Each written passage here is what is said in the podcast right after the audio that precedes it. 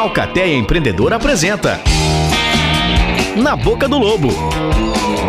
Um podcast empreendedoristicamente empreendedor. Na Boca do Lobo.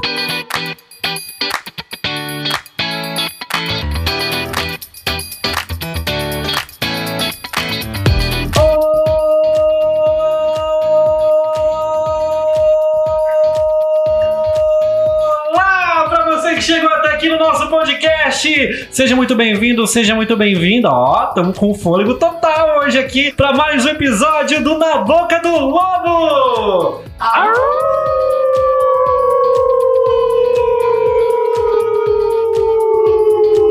Ó, percebeu que até o uivo hoje foi mais comprido. Galera tá com fôlego, tá no gás. Muito prazer, nós somos Alcateia Empreendedora, núcleo de jovens empreendedores de Caçador Santa Catarina. E a gente se reúne sempre aqui para bater um papo sobre empreendedorismo. Vamos falar de negócios, sempre com um convidado bem legal. Claro, temos aqui nossos patrocinadores que eu não posso deixar de citar eles, que são muito importantes para que esse projeto aqui aconteça. São eles, Daniela Tombini, Digimax, Frameport, Melhor Rango, Quorum, Selene Materiais de Construção, Cicobi Caçador, Sincave, Sul Brasil, Terfens, Transrodace e Unicesumar. Palmas para os nossos patrocinadores! A galera que acredita na força do empreendedorismo e bora bater um papo. Vamos apresentar aqui os integrantes do núcleo que estão aqui nesta mesa redonda hoje. Aqui na Dose Design, o Henrique Zanini cedeu o espaço pra gente gravar aqui, muito obrigado. À minha esquerda, Alexandre Wittmann. Fala galera, hoje a gente vai ter um podcast muito interessante. Vamos lá! E aí, pessoal, meu nome é Taylor Maciel, sou coordenador do núcleo. À minha esquerda tem outro rapaz aqui. Fala galera, tudo bem? Aqui é o Bruno e aqui na minha esquerda temos o Guilherme. Fala pessoal, beleza? Meu nome é Guilherme, primeira vez aqui, e aqui na minha esquerda é o Bruno. E aí galera, vamos lá para mais um podcast. Aqui é o Bruno. Maravilha, muito prazer. Eu sou o Guido, sou comunicador, comediante e outros bichos mais. Temos aqui um convidado que vai trazer informações bem legais, vai contar a história de vida dele, onde vive, como, Como se, se alimenta. Nesta sexta no Globo Repórter. Não! Ele que é sócio e proprietário da Pick Bread Panificação e também da Coma Bem Meu Bem Produtos Naturais. Com vocês, Giovanni Mack, seja bem-vindo. E aí, pessoal, beleza? Obrigado pelo convite, obrigado Caté, obrigado Taylor. Vamos aí contar um pouco das experiências e, enfim, tropeços, acertos, tudo mais. Você vamos tá acompanhar. preparado? Eu nasci preparado, Guido. Ah, nós vamos pegar pesado hoje, hein? Pega. Vamos pegar pesado porque a gente quer dissecar a sua vida aqui a partir de agora. Então, vamos lá, vamos lá. Então, Giovanni, vamos começar aqui. Você é natural de caçador, não é? Não. A tua vida é, empresarial começou aqui? Sim, então, Guido, eu tenho 27 anos, eu nasci em Guarapuava, no Paraná. Então, sou paranaense, mas eu adotei. Na verdade, Santa Catarina me adotou. Eu, gosto muito desse estado, gosto muito dessa cidade. E, enfim, nasci no, em Guarapuava, tive minha primeira infância em Pinhais, ali próximo a Curitiba, e com 10, 11 anos eu vim pra Santa Catarina. A gente morou em Canoinhas. Nessa época aí foi onde eu tive minhas primeiras experiências assim com o empreendedorismo, que foi, meu pai passou um ano inteiro desempregado nesse, nesse período e eu contava muito com a ajuda da minha mãe. Minha mãe, ela, ela é uma cozinheira, a melhor, toda mãe é, né? Enfim, ela trabalhava numa empresa e quando ela saía ela fazia salgadinhos. E eu tinha na época 11 anos, ela produzia salgadinhos e eu saía vender. Então, logo aquele negócio começou a crescer. Eu tinha um amigo meu na época, o Pedro. Ele, ele me dava muita força, assim, cara. A gente era uma dupla muito massa e saíamos com salgadinhos à noite, vendendo nas escolas, eu e ele.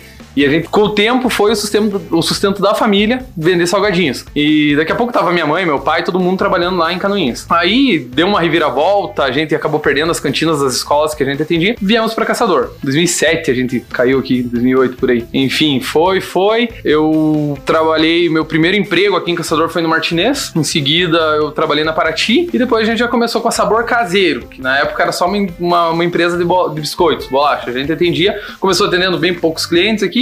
Cara, por último a gente tava atendendo super pão, sabe? Então a gente tava com um volume bem grande de biscoito. E daí, nessa época do, do- dos biscoitos e tal, aí, minha mãe, eu e minha mãe fundamos em 2013 a Sabor Caseiro. Trabalhamos até 2000 2019, foi quando ela se aposentou e ficou doente e foi embora pro nosso sítio. Depois eu fiquei sozinho no sabor caseiro. Na verdade, eu quebrei a sabor caseiro. Eita! Eu fiz um monte de, uma série de erros lá que eu fiquei, cara, eu tinha, né, eu tinha engra- engravidado a minha minha atual esposa, tava com um filho. Cara, eu tinha muita dívida. Eu tava totalmente perdido e sozinho. Minha mãe simplesmente adoeceu e foi. Falou: Ó, não aguento mais isso aqui, tô indo embora. E eu, com uma estrutura que a gente tinha se matado pra fazer, sabe? Investido muita grana mesmo pra fazer prédio, maquinário, tudo. Fiquei eu. Sem ninguém. Um negócio que tinha oito pessoas trabalhando numa época, parou eu sozinho. Daí surgiu a Coma Bem nesse meio tempo. Em 2018, meados de 2018 aí, eu acabei fazendo uns negócios aí com, de carro. Então eu comprei, eu comprei uma Fiorino 147 furgão, um carro de colecionador. E era um carrinho que eu tinha lá. Mais um que começou o negócio com carro, né? Carro. Eu comprei aqui ela e vendi em Curitiba. Por um valor legal lá. Voltei pra cá. Comprei outro carro. Era um Uno. A mulher tava meio enforcada lá, me vendeu por um valor, vendi por outro. E daí eu já tinha um dinheiro pra dar um start. E minha mulher, na época, ela trabalhava na Unimed. O que aconteceu? Ela. E o nosso filho já tava com 4, 5 meses ali. Eu falei, ela, ó, você vai ter que trabalhar, não vai ter jeito. O negócio tá feio. Aí ela uh, falou, pô, mas voltar lá é foda, né? Agora não sei se eu vou conseguir trabalhar e tudo mais. E criança, falei, viu? Então vamos tentar fazer um negócio pra você. E ali começou a comer meu bem. No quarto da nossa casa. Eu, no quarto do, do nosso filho, no caso. Eu peguei o berço dele, joguei pro nosso. E começou a ter um fluxo de pessoas ali, cara, muito grande na casa. E me incomodava. A casa parecia uma avenida. Falava, poxa vida, e agora? O que, que eu vou fazer? Eu saí atrás de uma sala. E é um, um empecilho bem grande você não ter nome em caçador e ir atrás de uma sala. Entendeu? Ninguém quer ter lugar. Quem que é você? Você- Eu não era ninguém, meu pai também era ninguém. Era, falei, pô, e agora? Então eu fui conseguir com muito custo alugar no Berger a sala. A gente não tinha quase nada, a gente colocava bastante coisa em pallets. E daí eu falei, vamos focar na internet. Vamos colocar isso aí pra vender na internet, né? Toda a, a linha de produtos. Só que era muita coisa. E o pessoal começou a ir. Os amigos todos viram ali, sabe, como é que tava e começaram a ir na Coma Bem. E começou a ter fluxo, começou a ter pessoas. E o negócio foi desenvolvendo e, e é o que é hoje. Giovanni, conta pra nós um pouquinho aí, o que, que é o, o foco da Coma Bem Meu Bem hoje? Qual que é o, quais são os principais produtos que vocês têm hoje? Ah, Alexandre, na Coma Bem a gente tem mais de 6 mil produtos hoje na área de venda, né? Então, assim, é bastante coisa. É, nós tentamos trabalhar bastante com o granel, mas só que ele já é embalado na Coma Bem, pra ele não perder qualidade, não perder a- o frescor do alimento, sabe? Então, é, mas é. Cara, na parte do granel, parte de alimentação esportiva, a gente pega muita encomenda, suplementos, é, whey, enfim, em geral. Alimentação restritiva, quem tem intolerância à lactose e glúten. E veganos também, cara. Então a gente abrange bastante, bastante gente nessa parte. A parte da lactose ali, cara, até depois que eu né, tive o filho, assim, eu vi muitos pais sofrendo muito. Lactose e glúten é bem complicado. Hoje, assim, muita, muitas mães e pais elas vão lá e fazem uma compra pro mês inteiro lá pra, pros filhos. Que, é- cara, vocês não têm noção, tem muita criança com intolerância, sabe? E aquilo ali, tipo, pega. A criança talvez não pode comer um pão ali que ela se empelota toda, entendeu? É, é bem complicado. E nessa parte, né, de, de comida mais. Pô, a gente tem bastante comida congelada lá, né, nesse segmento. Comida pré-pronta congelada, sem glúten, lactose, vegana. Então, eh, acabamos que nessa parte de congelados a gente é bem forte lá na Coma Bem Bem. E a Big Bread, você conhece, né? Bem, Ah, nós atendemos é, mercados, é, hamburguerias, a gente atende quase todas as hamburguerias da cidade. E lá, ah, e com a linha de, de integrais, pães zero açúcar, atender bastante pessoas com diabetes, hipertensão, é, com baixo teor de sódio também, pães integrais, uma variada gama lá, cara, é bem, bem completa lá na Pick Bread. Porém, a gente né, trabalha no B2B, não tem muita abertura assim para consumidor final. Embora logo mais a gente vai desenvolvendo essa questão de planejamento, pesquisa e desenvolvimento, pesquisa e mercado. Eu vou contar alguns tropeços feios ali que eu tomei com a Pick Bread e, cara, tem que se atentar a isso, tem que ficar Mas a bem Pic- ligado. A Pick Bread é B2B, a Coma Meu Bem A Coma Bem é mais B2C. B2C, É, né? a Mais Coma Bem é só consumidor final, Então, exatamente. legal. E também dentro da Coma Bem tem as, as vending machines. Tem duas, tem uma no Glecenter e outra no, no Hospital Mais C. Isso, conta um pouco mais pra nós como é que é essas. É, é, essa, essa foi legal, cara. incrível A, a isso, vending cara, machine, eu acho assim, incrível. é uma coisa bem, bem massa. Eu É tava. muito americanizado. É bem né? americanizado, aí que tá. Eu tava. Meu filho adora Jurassic Park. Começa, começamos por aí. Aí um dia eu e ele deitados lá assistindo pela quinquagésima vez o Jurassic Park, é, o último Jurassic Park que, dos antigos lá que o Steven Spielberg Sim. tinha. Enfim, eu olhei, cara, tem uma cena que o, um ator lá chega e tenta comprar, né, na, na vende, aí o outro chega e dá um pontapé lá e quebra a vende. Falei, porra, uma vende machine, olha que legal. Aí começou, cara, aquela parada na minha cabeça, falei, caramba, acho que tem, que- tem que dar um jeito. Tem que ter isso aqui no Brasil. Comecei a pesquisar, cara, uma parada totalmente difícil, sabe? Falei, caramba, e agora? Aí liguei pra um, liguei pra outro, liguei pra um e fui tentando, fuçando, cara. Passei um dia inteiro com aquela ideia na cabeça. Falei, cara, vou trazer um negócio desse pra cá. Aí achei um louco lá de, de Itajaí. Itajaí? É, é, na época ele tava em Itajaí. Falou, cara, a gente tinha uma operação com 40 máquinas em São Paulo. Então eu tenho uma máquina dessa pra te vender aqui. E eu, cara, então como é que a gente pode fazer? Ele, Uma não, máquina de quê? de vendas automáticas. Ela tem 42. Você coloca o Você coloca ali ou no caso, cartão. cartão e escolhe o produto e ele Que da cai. Então, assim, ela tem 42 tipos de produto em display. Você vai lá, coloca. As que nós temos é só transação em cartão, pela segurança e, enfim. Daí é todos os produtos que tinha na Comabem, né? Daí o Hospital Mais Cedo adotou a ideia. Depois eu acabei me empolgando e comprei mais uma. Enfim, ah, mas enfim, pra, pra voltar no assunto lá, o cara. Negociamos a máquina, trouxemos a máquina pra cá. Fiquei um mês com a máquina lá sem ter onde pôr, porque a gente tinha várias ideias. Daí até que mais cedo, não, gostaram da ideia, vamos por aqui. Aí logo ele falou: você não quer pegar mais uma? Falei, vamos, vamos lá. Peguei mais uma, coloquei na Core Fitness, lá, depois a gente migrou pro Glass Center. E um amigo meu, daí acabou gostando muito da ideia, falou: Cara, eu tô montando meu escritório agora, é um escritório de advocacia, vai ficar bem grande, eu gostaria de ter uma pros meus funcionários. Eu acabei vendendo uma máquina dessas pra ele. Ó, então toca o pau aí, a gente não é, né, tá bem recente isso, não, não alinhamos se- se- o que, que tipo de produto que ele vai colocar, mas enfim, acabei vendendo uma das máquinas pra ele lá. Mas agora, no pós-pandemia, né, que eu espero que uma hora, agora que tiver tudo tranquilo, porque era muito. Quando eu peguei, ainda ela tava no começo a pandemia, não tava tão nessas proporções que estão agora.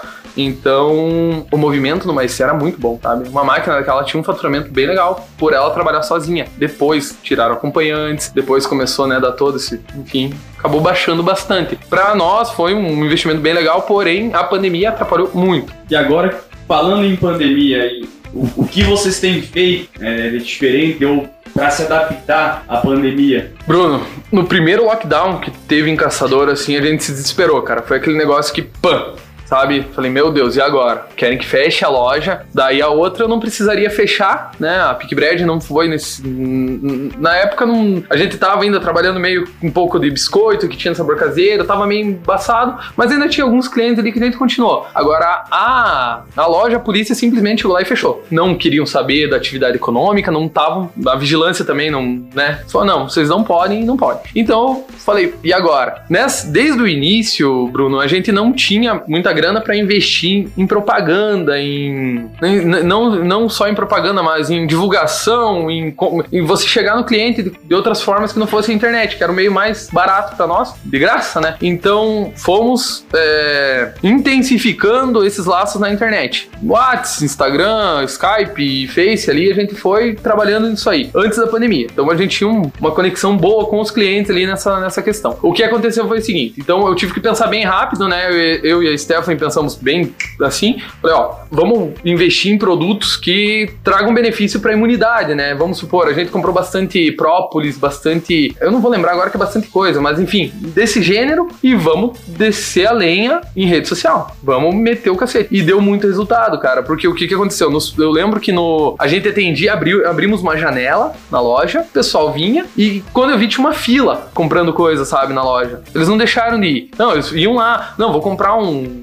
própolis, vou comprar um álcool em gel, vou comprar uma máscara, alguma coisa assim, e iam comprando na loja. E no final da noite, eu, eu ia, enchia tudo que de encomenda, a gente meteu frete grátis dentro do caçador. Falei, vamos fazer o seguinte, vamos reunir todas as entregas da hora que fechar a loja e vamos sair entregar pra galera. Cara, teve um, um- em um dia assim que deu quase 50 entregas, sabe, de, de produtos. Então assim, eu falei, não dá pra deixar a peteca cair agora. Com pandemia, sem pandemia, vamos ter que dar um jeito. E depois, nas, nas outras vezes ali, foi do mesmo jeito, sabe? WhatsApp, hoje tem uma pessoa cuidando bastante só das redes lá, só pra responder, porque, cara, tem muita gente que você tem que ter bastante paciência, sabe? É o mínimo. Você pode ter paciência com o cliente ali, porque quando você tá atrás do WhatsApp e a pessoa também, dificulta bastante o entendimento ali, né? Então, assim, a gente deu mais uma, uma, uma intensificada aí nessa questão para não perder essa venda que eu acho assim, a gente tem um projeto, estamos trabalhando ainda, desenvolvemos o e-commerce. O WhatsApp, o Facebook, ele é um primeiro passo para você ter um e-commerce, é um primeiro passo para você validar uma ideia para você trabalhar, né, na venda online. Então foi o que ajudou muito a gente, foi isso. Eu acho que são nas dificuldades que surgem as melhores ideias. Né? Então, conseguir reverter nessa situação, pensar rápido, igual você comentou agora, é o, foi o, o diferencial. Agora, agora, outra coisa que eu lembrei, que de, de pensar rápido e dificuldade, eu falei, a gente vai tomando uma paulada atrás da outra, né? Aí, sexta-feira. Já diria Rita Cadillac. Sexta-feira, a gente lá no sítio, no, no sítio do, da sogra do Henrique, e dá o apagão, né, gente? E nós com muito. Eu não fazia ideia do que ia acontecer, né? Sabadão de manhã, eu já comecei a ficar com muito medo, nós com muita mercadoria congelada. Viu? Só explica para o pessoal o que, que foi esse apagão que, que causou. E como você estava comentando ali, você tem muito produto perecível e congelado. Como que você foi depois para continuar isso, né? Ah, então, o pessoal deu um vendaval entre Campos Novos e Videira, derrubou quatro torres de, de transmissão de energia e o caçador ficou quatro dias sem E a luz. gente voltou pra Ilha das cavernas. Basicamente isso. Enfim, o comércio, a indústria, a economia de caçador sofreu muito com isso. E depois eu vi essa situação, Bruno, de você ter que pensar rápido e muito rápido mesmo, senão você, você sofre demais. E agora, do, do- do apagão, começamos ali a, a- a repensar algumas coisas. Tínhamos muita ambição de crescimento, de expansão. Falei, hoje a ambição é de deixar tudo mais seguro dentro da, da Comabem ou dentro da, Pic- da PicBread para você não perder dinheiro. Porque para nós o apagão foi minimizar as perdas, não foi maximizar lucros, foi minimizar perdas. Não tinha muito o que ser feito. Eu, graças a Deus e a pessoas iluminadas, eu consegui um gerador em União da Vitória. Então eu passei três dias acampado na loja lá para cuidar da pomba do gerador lá. Então, assim, na calçada, incomodando o bairro inteiro. que parecia um caminhão aquilo lá, morrendo de medo, cara, porque não dá pra enxergar um, um palmo na frente do nariz. E se eu não, não agisse rápido, nós. Porque assim, no que se seguiu o apagão, na segunda-feira, abrimos a loja, não deu movimento nenhum. Quem tem comércio sabe como é que foi. Foi muito ruim. É, na quarta-feira ali, quando voltou a luz, né, que tinha. Na terça-feira à noite, mas quarta-feira também, o pessoal tava meio zonzo ainda, não foi. Então, se a gente ia perder mercadoria e ia deixar de vender. Então ia perder duas vezes, cara. Então eu falei, te- é, é essencial você pensar com clareza. Eu falei, a primeira coisa que eu pensei, vamos achar cidades próximas que tem luz pra poder pedir socorro. Aí foi a primeira coisa. Eu liguei em União pra um amigo meu, ele falou, ó, assim, assim, assado. Aí a Stephanie comunicou uma amiga dela lá, que conhecia um cara que tinha um gerador. Resumindo, o cara arrumou mais um gerador ainda pra um nosso parceiro aí, pra um cliente nosso aí, enfim, deu tudo certo. Mas é muito importante você pensar com calma e pensar rápido. Não precisa se afobar, mas tem que pensar. O primeiro passo, né, foi procurar mais produtos nessa linha que pudessem fortalecer a imunidade, né, na pandemia. No primeiro passo, falei, nossa, é uma gripe, é uma gripe bem forte, não tinha muito, então vamos, vamos ver o que, que é bom pra esse tipo de coisa. No decorrer da pandemia, o pessoal foi Cara, muitos clientes nossos e amigos depois ali foram mudando muito, sabe? A alimentação. Eu percebi em amigos meus, tudo, foram, foram se regrando mais, foram procurar um, um exercício físico ali, porque a, é a união, a qualidade de vida é a união dos dois, é uma alimentação balanceada e exercício físico. Enfim, e eu vi que foi crescendo e foi aumentando devido o medo do pessoal de, de pegar, né, a doença e tudo mais, assim, então se eu tiver forte, a chance é menor. E foi aumentando realmente, foi aumentando devido impulsionou. Ajudou muito, assim. Não, né? Ajudou o pessoal criar consciência de se alimentar melhor e, enfim, procurar uma vida mais saudável no quesito da alimentação. E você acha que isso é uma tendência a partir de agora? Sim, eu, eu acredito que sim. Eu, eu não tenho, eu não consegui trazer números nem dados, assim, mas é, é, é bem importante. Eu vou voltar um pouquinho. Tem um documentário muito interessante no YouTube que é Fed Up. Ele conta detalhadamente a,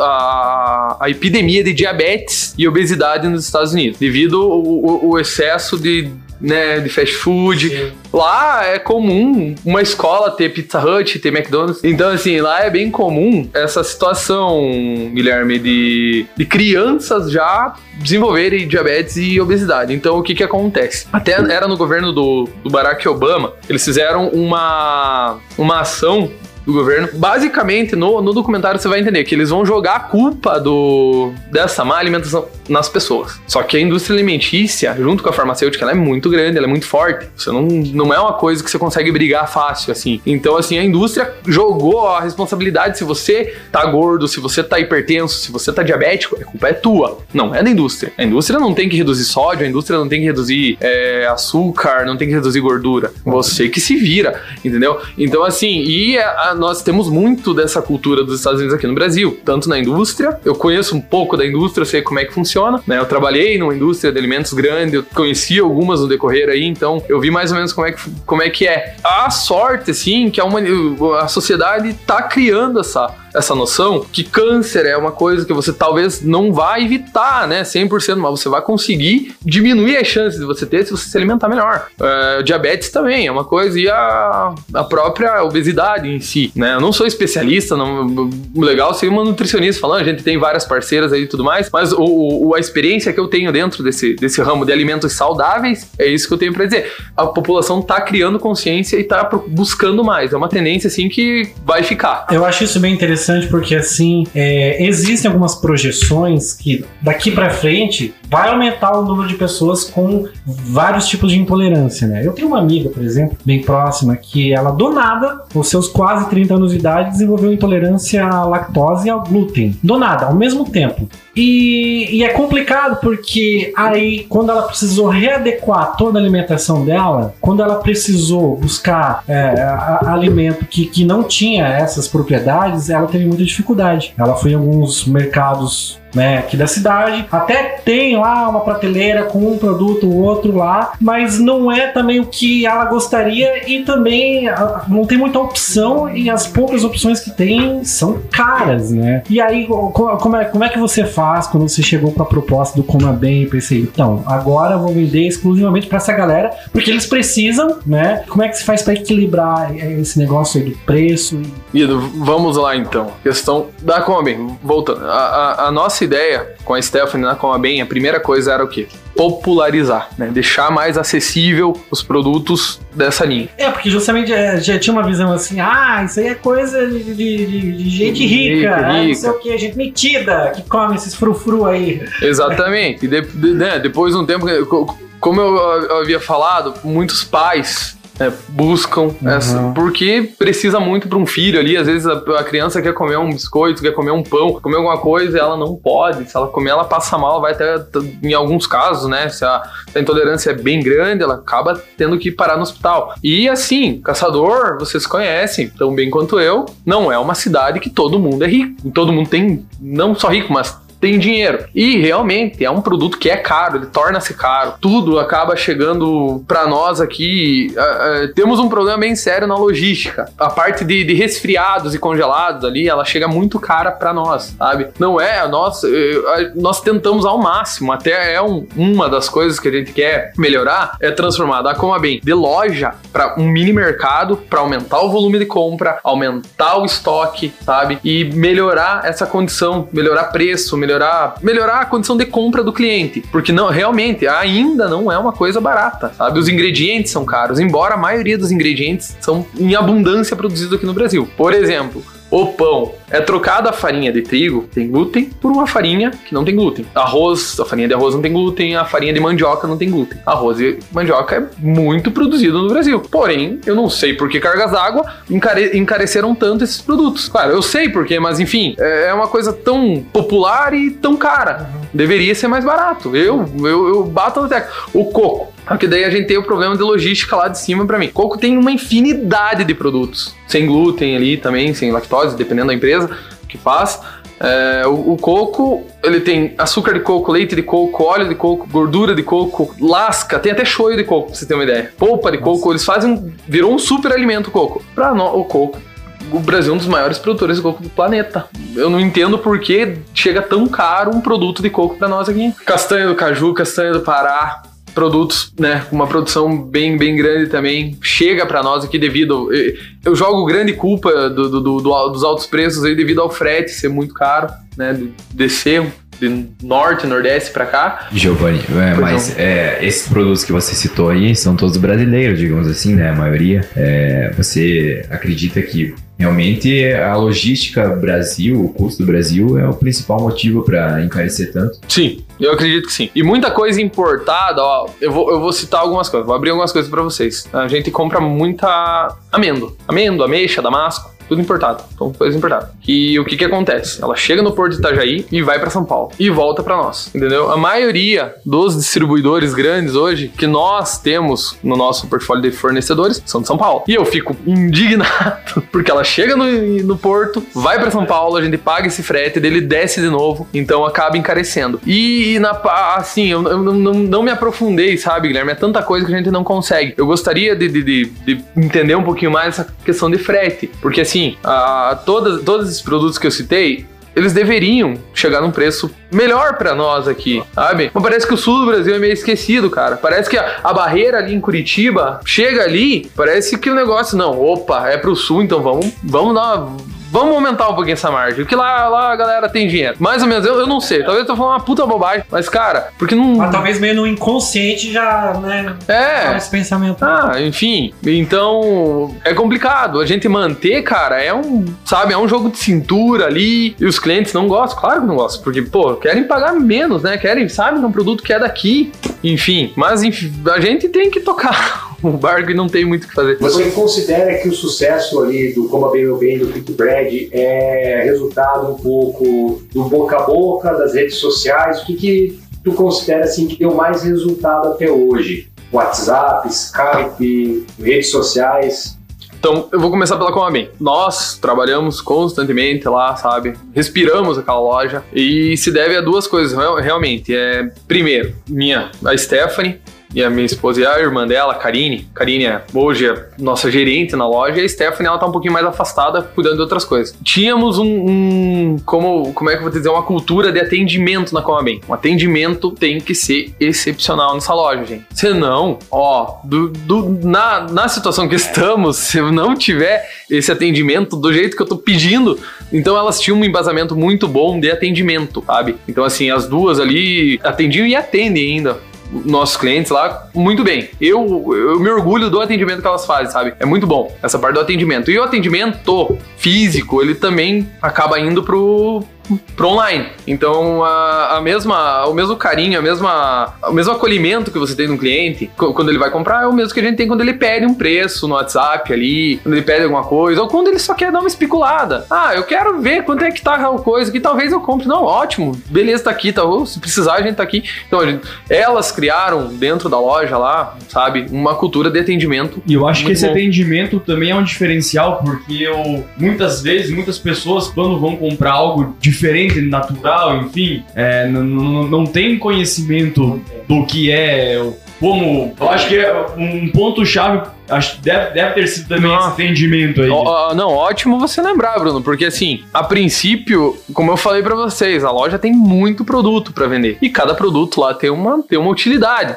Então, o que uh, eu e a Stephanie sempre também nos. A gente se dedicava muito era na instrução, era correr atrás do conhecimento de cada produto ali, ou dos principais, sabe? Para que a pessoa chegasse na loja. E, como eu disse, não somos especialistas. O, o ideal era ter ainda, e agora não é um projeto, no, um projeto nosso ali, é botar uma nutricionista, talvez uma vez por semana, uma vez por mês na loja, para ela né, tirar algumas dúvidas ainda que, que às vezes falta da nossa parte, né? Então, assim, é você correr atrás de conhecimento de cada produto ali para poder prestar um bom atendimento e um, né, uma, uma utilidade melhor do produto. 6 mil produtos não é, não é pouca É coisa, bastante. né? É. Eu acho que muita gente hoje busca esses produtos por ver no Instagram, no Facebook, blogueiras usando, ou pessoas que elas seguem usando, né?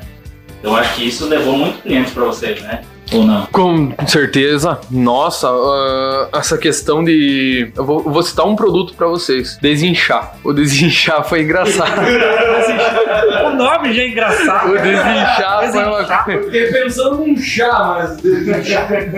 Gente, assim, o desinchar, eu vou falar, é legal e é uma coisa pra, pra encorajar as pessoas. O desinchar foi uma puta de uma sacada que a gente teve, porque na época, pra, talvez todo, todo mundo conhece desinchar aqui, eu acho. Não, não, não.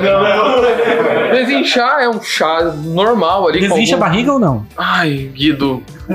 Só pra saber, assim, o- Ajuda na hora da cerveja, assim, pra desinchar. Não, ele é um chá diurético, ele é um chá que tem umas propriedades lá, tem alguns ingredientes que ajudam, né? Pra dar uma desinchada ali, enfim. Mas a questão não é o desinchar, a questão é quem estava por trás do desinchar. E a pessoa que estava fazendo a propaganda desinchar era a Bruna Marquezine. Então, cara, qualquer mulher aí queria tomar o desinchar, queria ficar igual. Então, o que que aconteceu? Nós não tínhamos, na época, em caixa, o dinheiro pra comprar o desinchar, porque ele veio um produto estrela, elitizado, caro. E não tínhamos. veio com gotas de suor da Bruna Marquezine. Bom, se for.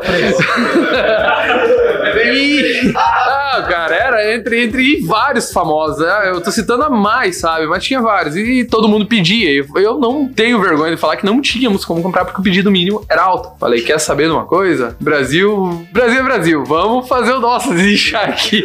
E a gente, como tinha a. Podíamos vender chá, né? Selecionamos aqueles ingredientes, testamos, falamos, nossa, esse chá aqui é um chá, um chá é uma coisa tranquila dentro dos critérios, né, da, de tudo que você pode ou não pode dentro do da Anvisa e Vigilância Sanitária, tá aqui, vamos fazer esse desinchar e fizemos, ficou bom. E o desinchar que a gente fazia era mais barato, só que não era desinchar que a gente usava o nome. E era num pós-fim de ano, cara, então a galera tava muito inchada.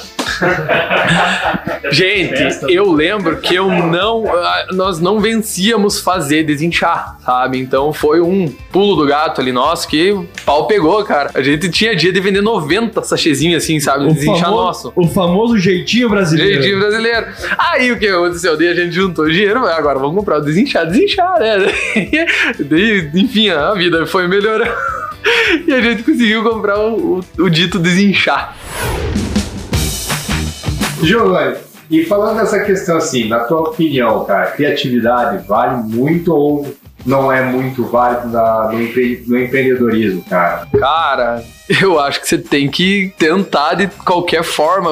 Você tem que atirar com as armas que tu tem, sabe? Criatividade é essencial. O pessoal, eu, eu- como a bem meu bem. Nossa, esse nome é legal, é bonito, tudo. Cara, esse nome eu não copiei. Eu gostava do nome derivado. Por exemplo, quem disse Berenice, do grupo Boticário. Eu falava, achava, porra, esse nome é muito massa. A gente tinha que ter um nome assim, Stephanie. E um dia, sentado lá na- no, no sofá, lá assistindo Netflix, tranquilão, falei, que tal se a loja se chamasse. Eu falei, ó, a bem, como a bem, meu bem, ó, legal. Ela, nossa, bem, meu bem, sou legal. Vamos, vamos, vamos tacar o pau nesse nome. Criatividade, paciência também, Alexandre. É, duas coisas que você tem que ter. Ou então você tem que ter muito dinheiro, né? Se não tiver essas duas coisas, e criatividade, paciência, essa, essa situação aí, tem que fazer as coisas acontecer com o que você tem, né? Esperar o momento certo, esperar o momento perfeito. Uma vez um, uma- um palestrante que nós, na época eu era nucleado, trouxemos era Júlio Sérgio de Lima, da Dom Cabral, professor. Cara, muito, uma humildade, um conhecimento. Ele foi, ele não cobrou nada da gente. A gente fez a palestra lá no Senac e ele falou uma coisa muito legal que eu lembro até hoje. Que ele falou: Gente, é,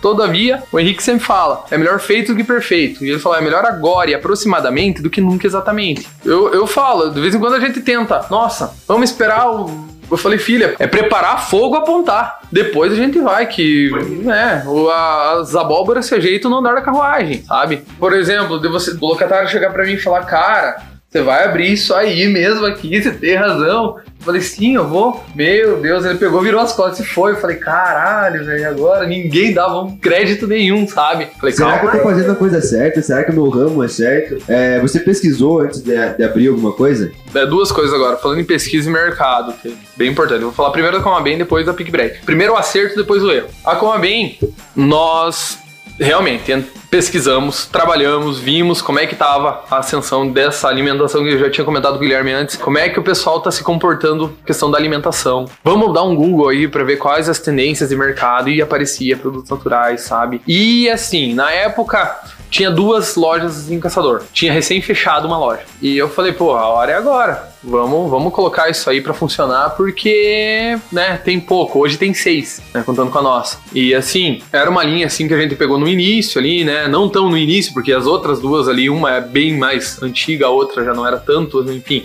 Mas elas já estavam no mercado, já estavam estabilizadas. E nós não, nós entramos aventurando, né, com alguns dados, com algumas informações ali, não com uma pesquisa concreta, né? Como eu disse, preparar fogo, apontar. A gente foi lá e fez, depois foi melhorando, foi, né, deixando bacana a loja, foi comprando coisa. É, e assim, na Pick Bread, o que que aconteceu? Como eu tava com todo aquele, todo aquele mobilizado parado, eu queria que aquilo lá funcionasse, desse dinheiro. Eu não queria alugar porque tinha muito trabalho meu. Eu trabalhava na, na, na Sabor desde os 19, então desde os 18. Tipo, eu trabalhei um pouco na Paraty e daí logo já fui pra, pra Sabor. Então tinha muito, muito emocional naquele, na, na- naquele, naquele prédio ali, sabe? Eu falei, ah, eu não vou largar isso aqui, não vou alugar pra alguém, eu vou tocar. E a gente foi.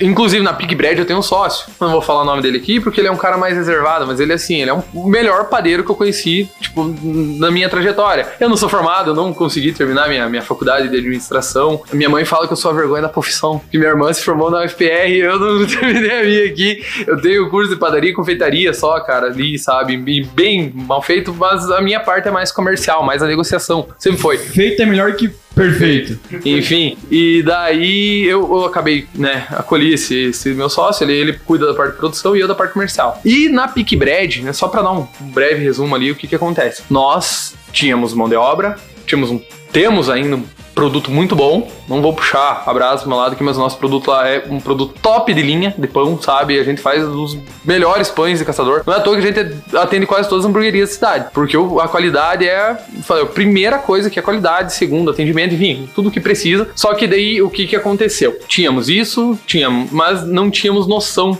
e também não, não pesquisei, não, não me adequei. O que que acontecia? A gente tinha um produto bom, um produto top, um produto que não era barato. E fechamos uma parceria com um supermercado grande aqui da, da cidade. Eu tinha conhecimento, ele também tinha, ele sabia, eram pessoas que sabe, conheciam a gente, conheciam o produto, fechamos a parceria. Beleza. Eu não contava que nós não podíamos vender nosso pão, né, que o que mais saía era pão da linha tradicional, no preço que eu tava vendendo, muito barato, mas era o que eu podia fazer para poder entrar em mercado, porque mercado é uma coisa bem complexa, bem, bem difícil, principalmente quando você é pequenininho. Eu já entro na parte de mercado para vocês entenderem. E o volume começou, e a produção não parava. E eu não, eu tava trabalhando segunda a segunda, aquilo lá não parava mais, sabe? Cara, a gente tava Falei, meu Deus, e a, e a empresa tinha sido reativada fazia quatro meses e a gente já tava com aquele volume de venda, mas não significava que tinha lucro, porque eu tava vendendo muito, eu tinha uma puta mão de obra lá pra, pra administrar dentro da fábrica e o meu fluxo de caixa eu deixei de lado, deixei de lado a, a- a qualidade e o, o valor do meu produto. A gente só queria vender, vamos vender, estamos vendendo, estamos vendendo. Resultado, eu negociava com o fornecedor para 21 dias. O mercado, eles tenta, eles me pagavam com 36, eles queriam 45. Então aí já não começou a fechar a conta. E eu não me atentei a isso. Eu só fui ver quando eu não tinha dinheiro para pagar o fornecedor. Então, uma pesquisa de mercado, uma, pes- um- uma pesquisa de desenvolvimento, planejamento pequenininho que fosse estratégico, eu já ia entender que o nosso produto não é para mercado. Ele seria não no B2B, mas no B2C, para nós ter um volume menor de venda e um- uma margem de lucro maior. Você entende? Então, essa situação que na Comabem a gente não teve, porque vender, trabalhar com o consumidor final é um pouquinho mais fácil, diga-se de passagem, do que você trabalhar com outras empresas, sabe? Então, né, né, nesse sentido. E mercado tem um- uma série de fatores assim. O mercado, principalmente no pão, ele tem uma validade baixa. O nosso, os nossos pães lá eram estavam com 10 dias de validade. Então, assim, nos primeiros 3 dias ali você vende pão, depois você não consegue vender mais. Então, tem que ter uma estratégia bem definida, senão você vai, você vai se fuder. Vai ter muita perca, né? A perda é, é assim, ó. O pão ele não vendeu se o cliente pegar e rasgar ou qualquer produto dentro do mercado que não seja commodity, que não seja Omo, que não seja Nescau, que não seja Nestlé, enfim, que não seja Coca, entendeu? Então assim, o- o- no nosso exemplo, o pão no mercado foi um tiro nos dois pés, porque eu tava com um monte de dinheiro parado no banco, eu tava com um monte de boleto pra pagar, e eu tinha funcionário, eu tinha todo o custo operacional lá pra gente mover, né? E daí eu olhava pro Júnior, que é meu sócio, né? Falava, Juninho, e agora? Juninho. E o Júnior falava, cara, Você não é ia que falar o nome do sócio, né? eu tentei, não, eu tentei preservar a imagem dele. Pô, pô, abração, Juninho. Te amo. Viu? E daí, assim, o, o Júnior olhava mim, cara, vê um jeito aí pra gente sair disso aí. Falei, cara, o jeito é a gente voltar, né, no início lá e começar de novo esse negócio aí, só que de uma maneira diferente. Então, trabalhar menos agora com o mercado. Como eu tava falando, se qualquer. O mercado, assim, quando a empresa é pequena, ele não tem responsabilidade nenhuma. Então, qualquer avaria que dê no teu produto lá, lá, ele vai pra troca. E você tem que dar um produto novo. E se você não der, ah, o outro vai lá e dá. Simplesmente. E você sai do mercado. O poder de barganha é totalmente do mercado. Totalmente do mercado. Tirando uh, quando é quando a empresa é maior que o mercado, ela, daí ela tem o poder, o poder de barganha. É, pensando ali no, na Coma Bem Meu Bem, você falou que é, quando você fez uma pesquisa de mercado tinha duas lojas já estabilizadas. Você focou em algum diferencial, alguma coisa assim, pra poder ganhar mercado? Tá, vou, vou por partes. Então, a parte do, do, fechamento dessa loja, que já era antiga aqui em Caçador. O que eu ouvi, a dona já não tava mais com aquele pique, ela já não era uma pessoa, né, ela já tava na, numa idade um pouquinho mais avançada. Não tô dizendo que tem 100 anos que a mulher, mas ela, ela, ela, ela não tava muito. Ela já tava cansada. Já tinha tava no pique. com a sua parte. né? Aí. Então, assim, ela já, ela já não queria se incomodar tanto, ela tava tendo muito problema ali na loja, ela acabou fechando, né? Enfim, ela não queria ter o incômodo do, do empreendimento ali, ela já tinha outra loja em outra cidade, então ela acabou ficando só com essa daí, focando lá. E daí, Guilherme, o que nós traçamos ali pra Coma Bem, né? A Stephanie e eu foi trazer um produto, tentar trazer um produto da melhor forma possível, mais acessível, né? Porque tem muitas pessoas de, diferentes classes sociais com intolerâncias, com, é, com restrições de alimentos ali e tudo mais, então a gente queria trazer isso aí. Um atendimento, falei, vamos tentar, porque, ah, mas o atendimento não é, é. O atendimento e qualidade tem que ser o melhor. Não é. Cara, um atendimento em caçador, vocês sabem como é que funciona. Então, assim, eu, eu não culpo, né, não a pessoa que tá na linha de frente ali. Muitas vezes é o funcionário que tá sendo, tá com, né, tem algumas dificuldades ali com, em relação ao chefe e tudo mais. É, e eu fico com uma coisa que o Marcos Lemones, do sócio, não sei se vocês acompanham, ele fala. O São Alto, ele falava que o cliente era a pessoa mais importante que, pro negócio, né? O Marcos Lemones, ele vem com uma visão um pouquinho diferente. Ele fala que o funcionário da linha de frente é a pessoa mais importante, porque se ele tiver contente, feliz, ele vai tratar o teu cliente com aquela harmonia. Enfim, então você tem que tratar a questão do, do de quem vai atender ali muito bem. É, hoje, a gente tá conseguindo organizar na Comamém um time e tá tentando trazer essa cultura, sabe? Antes éramos uma dupla, eu e a Stephanie, hoje é já é um time na Comamém. Então, tamo, eu falo, gente, pelo amor de Deus, o cliente tem que ser prioridade aqui. Ah, mas eu tô. Não tá fazendo nada. É o cliente. Chegou o cliente, é o cliente. É ele. Não interessa. Vai lá, conversa, fala. Eu, eu sempre converso, eu falei, Karine, céu, você tem que estar tá com uma garrafinha de água sempre, porque, porque você conversa com os clientes durante o dia e é coisa de louco. Então ela ela tem esse. O, e daí os clientes chegam, cara. Daí uma. A Karine precisava viver também, né? Te, te tirou as férias. Aí eles chegavam: Meu Deus, cadê a Karine? Eu queria tanto conversar com ela, tá louca, é uma pessoa tão boa. Eu falei: Olha, aí você vê que tem um engajamento legal, sabe? Nessa parte. Outra coisa, redes sociais. O vendedor acaba sendo um pouco psicólogo, na verdade. Fica, o cliente é, acaba cliente- se apegando ao vendedor, né? Justamente. O E. Bruno falou também, é, nesses produtos aí tem muita dúvida, né? Precisa tirar muita dúvida, é, dar muito es- esclarecimento em relação a como usar, onde usar. Justo. E vo- voltando à tua pergunta ali, assim, o, dif- o diferencial na época foi esse, Guilherme. Então, você tentar fazer um arroz com feijão ali, mas colocar um pouquinho de tempero a mais, cara. Só um pouquinho, sabe? Um pouquinho de pimenta.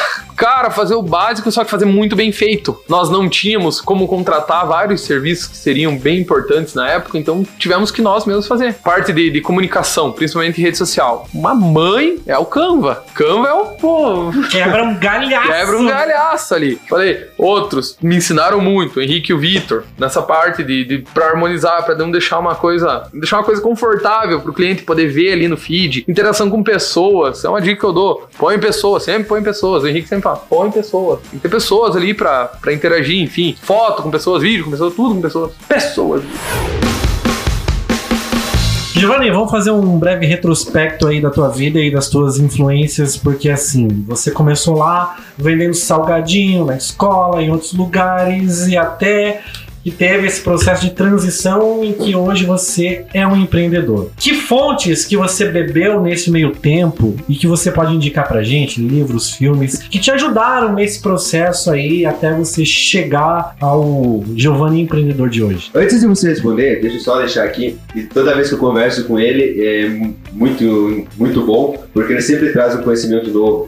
É, sempre traz uma frase que ele traz em vários livros. Então eu acredito que ele é um rapaz assim, bem estudioso. Pra mim sempre foi gratificante falar contigo, porque toda vez que eu falo contigo eu saio com uma visão diferente de vida. Ô, Taylor, satisfação, meu Deus. Então, vamos, vamos, vamos começar por filmes, cara. Um filme que eu adoro, assim. Até a gente tava comentando agora sobre, sobre a Polônia e tudo mais, é a lista de Schindler. Ah, mas não tem nada a ver com. Tem, tem muito a ver, cara. Tem muito a ver com liderança, tem muito a ver com a humanidade em si. Eu não vou dar spoiler, spoiler mas a lista de Schindler é um puta de um filme pra você assistir, pra você ter uma noção que não é só o dinheiro.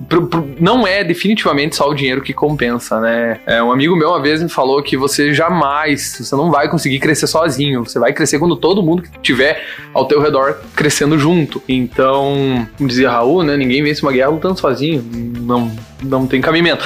E a lista de Schindler é, é- é um filme que traz muito isso, que no começo é dinheiro, logo mais não é mais só o dinheiro, é a humanidade em si que você vê. É aquele propósito que você tem, né, pra sociedade, pro teu estado, pro teu país, enfim. É, de livros, assim, eu vou citar a lista Schindler de, de, de, de filme, que é um filme que eu eu gosto muito. O Mickey. Mickey Before Disney, não? É? Wild for Mickey, uma coisa assim. Aquele, aquele filme também é um filme muito bom. Conta a história do Walt Disney quando né, tava na pior lá e acabou tendo a ideia do Mickey.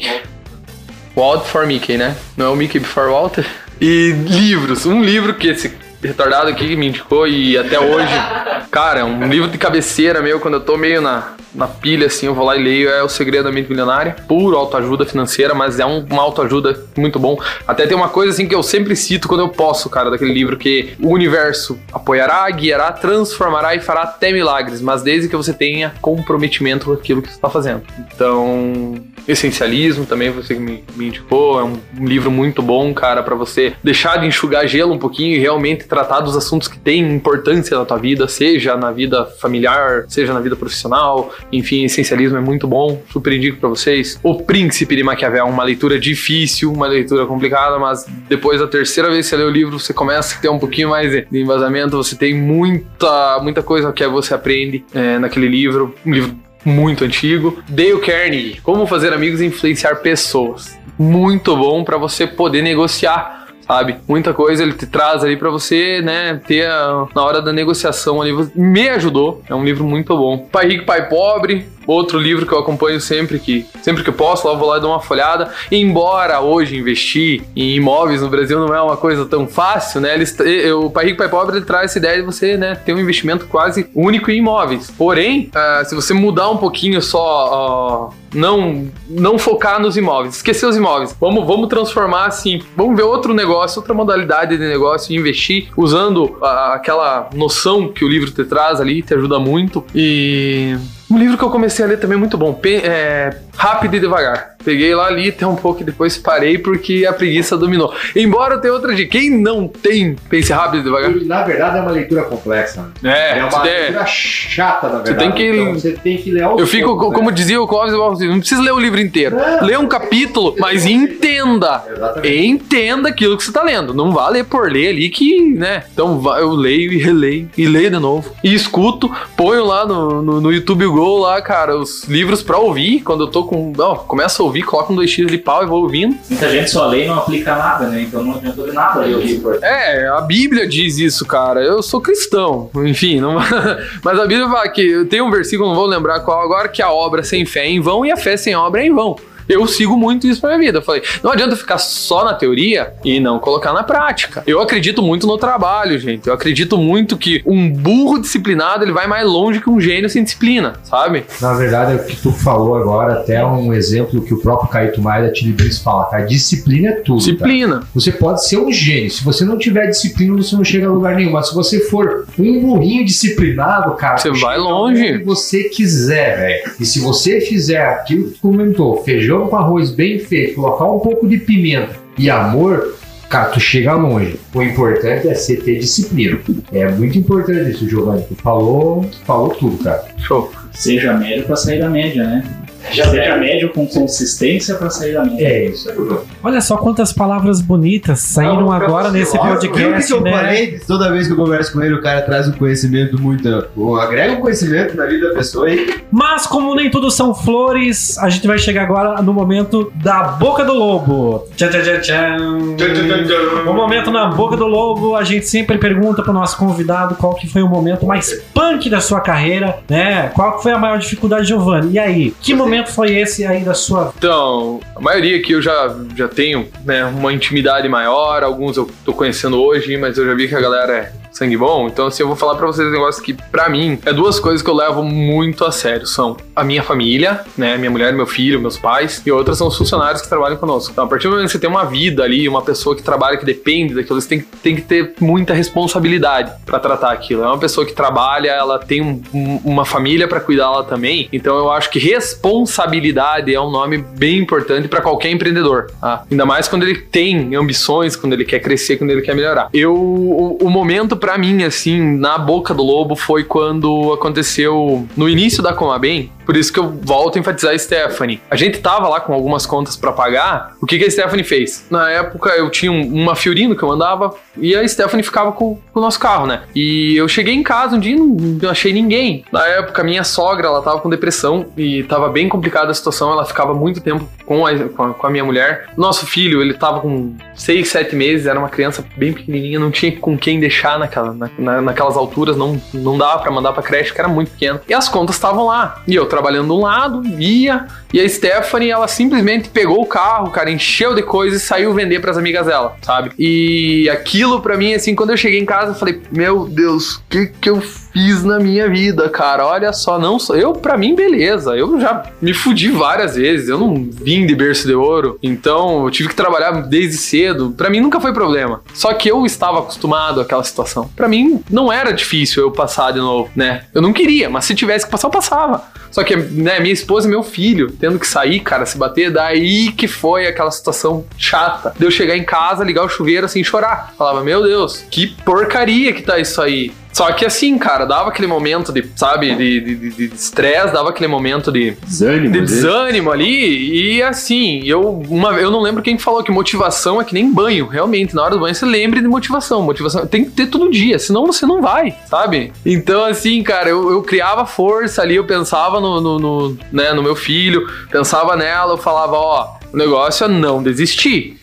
Tá difícil, mas podia ser bem pior. A gente podia não ter um braço. Então, é muito importante você planejar, é muito importante você pesquisar para que o que você não venha a trabalhar depois seja uma coisa que você não aguente. Dá uma pesquisada rápida ali, não demora muito para não desistir. Porque eu, naquele momento, eu pensei em várias vezes. Falei, meu Deus, antes eu sonhava, agora eu já nem durmo, né? Eu tô que eu não consigo viver mais em paz porque tá afetando outras pessoas isso aí. Então, pra mim, naquele momento foi onde eu me senti na boca do lobo. Só que eu peguei e dei um mata-leão nesse lobo, cara, e. né, a, a máxima então: me joga os lobos que voltarei liderando a Alcateia. Arr! Pegando o gancho que você já falou em Alcateia, você também foi um nucleado, um lobo dessa Alcateia. Conta aí o, o que, o que mudou, o que, o que ajudou você nessa tua trajetória também. Bruno, é, nós reativamos o núcleo em 2014. Pra mim era uma coisa bem nova, bem e bem interessante. Eu tive um convite de um antigo nucleado lá que, né, em 2000 e bolinhas lá, ele, ele tinha feito parte do, do núcleo e ele me chamou, ó, Giovanni, você tem um perfil aí pra ser um jovem empreendedor. Falei, que legal. E como é que é? Dele, ó, vai ter uma reunião tal dia lá. E eu fui. Nessa galera da, da- bem das antigas. Eu cheguei lá, cara, eu tava com 20 e pouquinhos anos ali, bem aleatório. Daí os caras estavam com uma vibe totalmente diferente ali. Eles falavam muito CGS, tirando imposto, eu não entendia muito, não entendia nada, na verdade. E daí na outra semana eu falei muito da Adrien pro coordenador, pro Taylor. E a Adri, ela, ela organizou uma galera pra desenvolver, pra reativar aquele núcleo. E nisso tava eu, tava o Henrique, tava o Douglas, o Eduardo, o André, um- uma galera muito ponta firme que fez um trabalho muito legal. E eu, como era o mais novo, era o mais inexperiente, era o que tinha um negócio, né? Na época o negócio tava bem. é, tava gatinhando ainda. Então eu acabei aprendendo muito com os demais ali que, que faziam parte. E depois, nas questões de AGOs, eu fiz um, um, não tão grande como eu gostaria de ter feito. É uma coisa que eu falo pra vocês, aproveitem, porque você faz um network fudido, um network muito bom no estado. Você conhece muita gente legal, muita gente boa dentro do estado. Então, e, e a- e o núcleo facilita muito isso. Tanto o- o- essa rede de contatos que se faz dentro da cidade, com pessoas que têm. Eu falei, nossa, se- sempre você vai achar alguém que tem algum conhecimento melhor que o teu. E se você for tiver metade de um cérebro ali de inteligência, você vai aprender com essa pessoa, né? Tem muita gente boa ainda, cara. Muita gente boa nesse mundo e muita gente boa dentro desse meio que é o CGS, que é a, a associação comercial, empresarial, seja em qual cidade ela for, sabe? Eu, pra mim, assim, eu não fiz parcerias, não fiz contatos, fiz amigos lá, sabe? Considero a maioria aqui e os que eu tô conhecendo hoje amigos, porque o Henrique, ele me ensinou muita coisa. Ele não é muito inteligente, mas ele me ensinou muita coisa. O Henrique, ele é um cara massa, assim, o Douglas, ele, nossa, o Everton, o Eduardo também, ele tinha um conhecimento bem legal de fora. É, eu não tive a oportunidade de sair estudar fora do país, nem tampouco da cidade. Eles tiveram, eles traziam esse conhecimento, sabe? Traziam pra dentro do núcleo e eu absorvia. Nessa situação, o, o núcleo eu super aconselho pra qualquer pessoa. Tem a disponibilidade, que tem o, né, o necessário pra poder entrar ali, que tem o perfil, que queira, que goste de empreendedorismo. Entre, porque hoje eu tô vendo que, que vocês, eu não vou puxar saco, eu não preciso puxar saco de ninguém, entendeu? mas vocês estão com uma energia muito boa pra tocar o núcleo, sabe? Estão com uma energia bem legal, então dá pra fazer um trabalho muito bom, como a gente fez antigamente. Pô, a gente trouxe Gustavo Cerbasi aqui, a 20 reais a entrada na Uniarp. Trouxemos o Júlio Sérgio de Lima pra dar uma palestra praticamente de graça, era quê? 10 reais a entrada. No, rock ao piano foi um baita de um, um evento, cara. Fomos nós, o jardineiro Jesus. E as árvores somos nós. árvores somos- nós. Então, trouxemos, bati recorde de venda de ingresso daquela porra do, do rock ao piano, cara. Vendia que nem louco. Pra todo mundo. O Gustavo Cerbasi também vendi pra cacete. Foi bom, foi bom, foi ótimo. Enfim, gente, participe que é bom. É massa. E assim, chegamos ao final de mais um episódio do Na Boca do Lobo. Giovanni, cara, obrigado. É, eu não conhecia a tua história, por mais que a gente se conheça, mas acho que nunca tivemos a oportunidade de, né, de, de conversar é, esses assuntos mais profundos aí da, sua história. Admirável, admirável, parabéns. É, e tenho certeza que é de inspiração para muitas pessoas que estão nos ouvindo neste momento. Até porque esse é o objetivo do podcast, né, Taylor? Assim, é fazer com que as pessoas se inspirem através do exemplo de outras pessoas, os nossos convidados aqui, que a gente vê que é gente como a gente, uma frase clichêsaça, né? Porque gente como a gente, pô, a gente- todo mundo é humano, né? Mas a, a gente vê que as mesmas dificuldades que você, empreendedor que está nos ouvindo, tá passando agora, talvez seja as mesmas dificuldades ou parecidas com o que o Giovanni passou. E é legal a gente ver o ponto de vista, qual que foi a virada, né? Como que ele As trabalhou a dificuldades mente que eles dele. passaram, né? Exatamente. Então, assim, muito legal. Parabéns pela tua história e obrigado por participar aqui. Obrigado vocês pelo convite. Continuo agradecendo, uh, Giovanni, por ter participado conosco. Muito bom ter você conosco aqui. Ter participado da Alcateia, ter passado vários conhecimentos pra gente aqui, depois, mesmo, mesmo depois de ter saído. E agradeço a presença de você. Ah, e assim a gente então também agradece que nossos patrocinadores, a galera que acredita na força do empreendedorismo e nesse podcast, que a Daniela Tombini, Digimax, Framiport, Melhor Rango, Quorum, também Seleme Materiais de Construção. Muito obrigado a Cicobi Caçador, Sincave, Sul Brasil, Terfins, Transrodace e também Unicesumar. Vocês estão com fôlego ok aí agora? Eu quero aquele mesmo uivo do começo do episódio, bem animado, pra chamar a nossa audiência pro próximo episódio que em breve estará disponível. Fique ligado nas nossas redes sociais. Fica atento, pessoal, que logo mais chega o próximo podcast. Um, dois, três.